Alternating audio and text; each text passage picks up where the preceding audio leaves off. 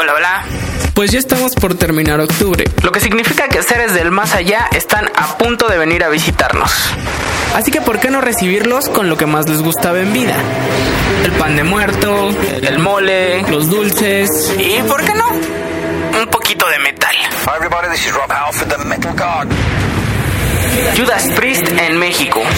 Escuchen a la banda que redefinió todo un género Un poquito antes del Día de Muertos. 31 de octubre, Palacio de los Deportes. Para ganar boletos, entren a la sección de los otros y sigan la dinámica que está indicada. Judas Priest en México. Judas Priest en México es presentado por Ocesa, Dixon Prodigy MCN y Lolo.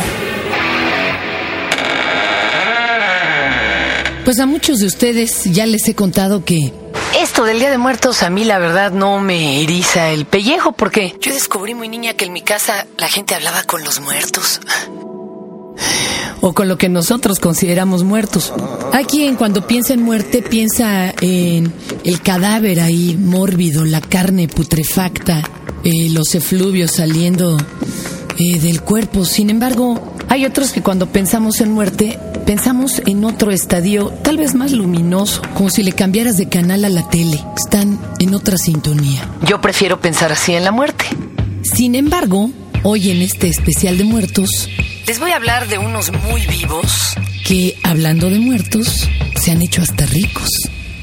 Hoy, un Tao a los muertos vivos. Este es el podcast de Fernanda, de Fernanda Tapia. Podcast por Dixo y Prodigy MSN.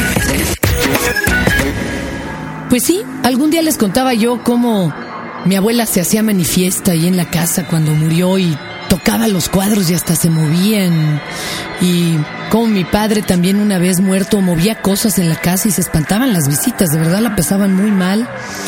Podía verse cómo se hundía a la orilla de la cama, como si se sentara alguien muy pesado. Estando tú ahí decías, "Ah, ¿qué pasa, verdad? Varios novios salieron huyendo por ahí porque sí pensaron que la cosa olía a brujería. O esta prima, ¿no? Que hablaba con niños, con fantasmas, como, como en la película de sexto sentido. Y de pronto les decía, a ver, ya me escondieron las llaves. ¡Pah! Y se oía que caían las llaves en el otro cuarto.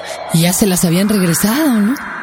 Yo no quiero hoy hablarle de estos otros muertos, sino de algunos que nos narran algunos escritores. Fíjese que he, he tenido eh, la suerte de poder leer un poco más. La verdad, después del embarazo la cosa se puso rudísima para leer entre el cansancio y las exigencias de la niña. Las de mi trabajo y demás.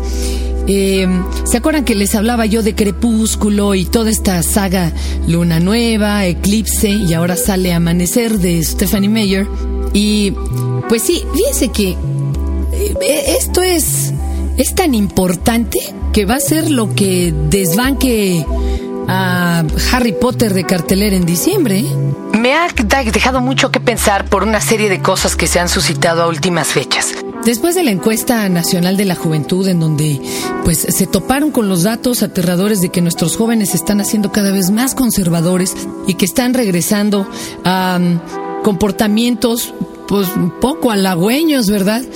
Que parecían haber sido superados ya en una o dos generaciones anteriores, ahora resulta eh, pues que no, que, que nuestros chavos pues creen que cuando te casas él tiene que salir a trabajar o de novios él tiene que pagar, que ella tiene que ser sumisa, obediente, parir, criar hijos, que no hay que usar condón cuando se tienen relaciones. Bueno, todos estos datos alarmaron mucho a quienes realizaron las encuestas.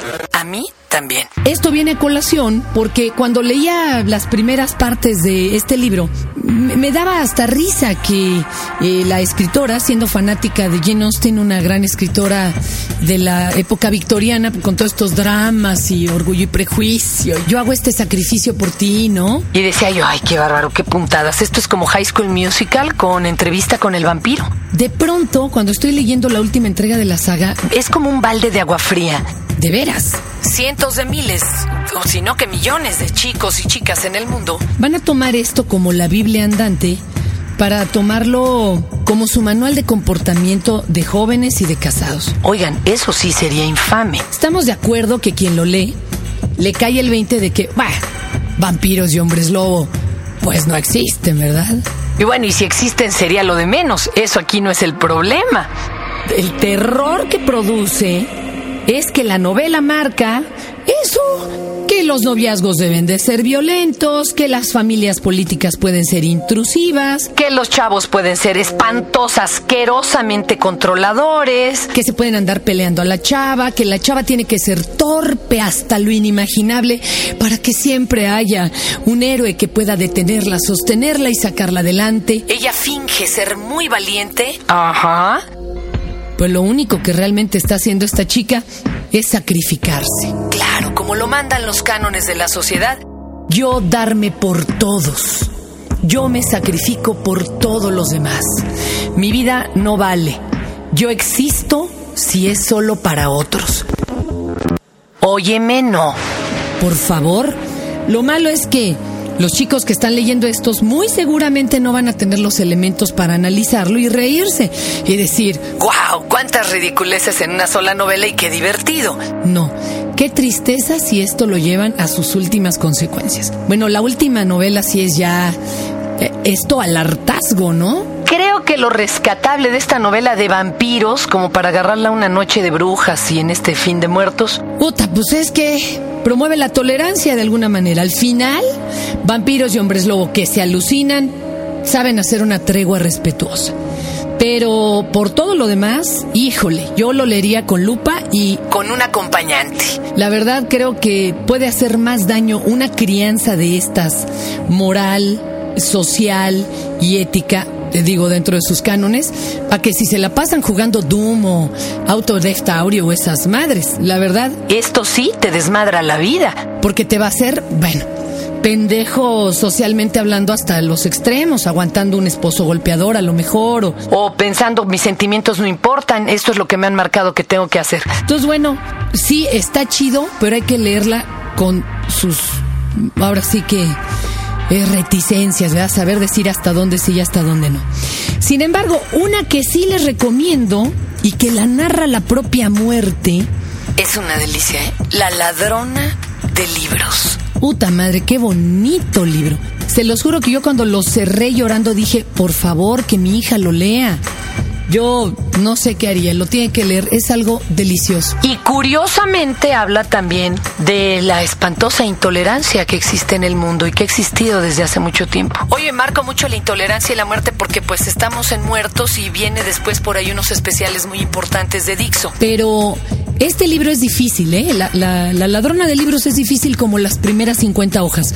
Es como, como que uno no sabe a dónde va y por qué la muerte narra esto. O sea, ¿de qué se trata? Sí, es la Segunda Guerra Mundial. Es plena Alemania nazi, pero en una de sus zonas más pobres, cuando Alemania estaba en jauja, en una época económica maravillosa. Y, había pobres y había gente que no entendía muy bien por qué había que odiar a los judíos o a los que fueran diferentes. Y, y arranca contando anécdotas como la de un niño que, admirando tanto a Jesse Owens, se pintó todo de negro con un, tizón, con un carbón, y se echó a correr en la pista local del pueblito para jugar a que era Jesse Owens. Evidentemente el padre corrió A rescatarlo porque si esto lo veía alguien de las juventudes hitlerianas podía llevarlo de inmediato a un campo de concentración. ¿Qué era eso de andar jugando a ser negro? No mames. Es un librazo.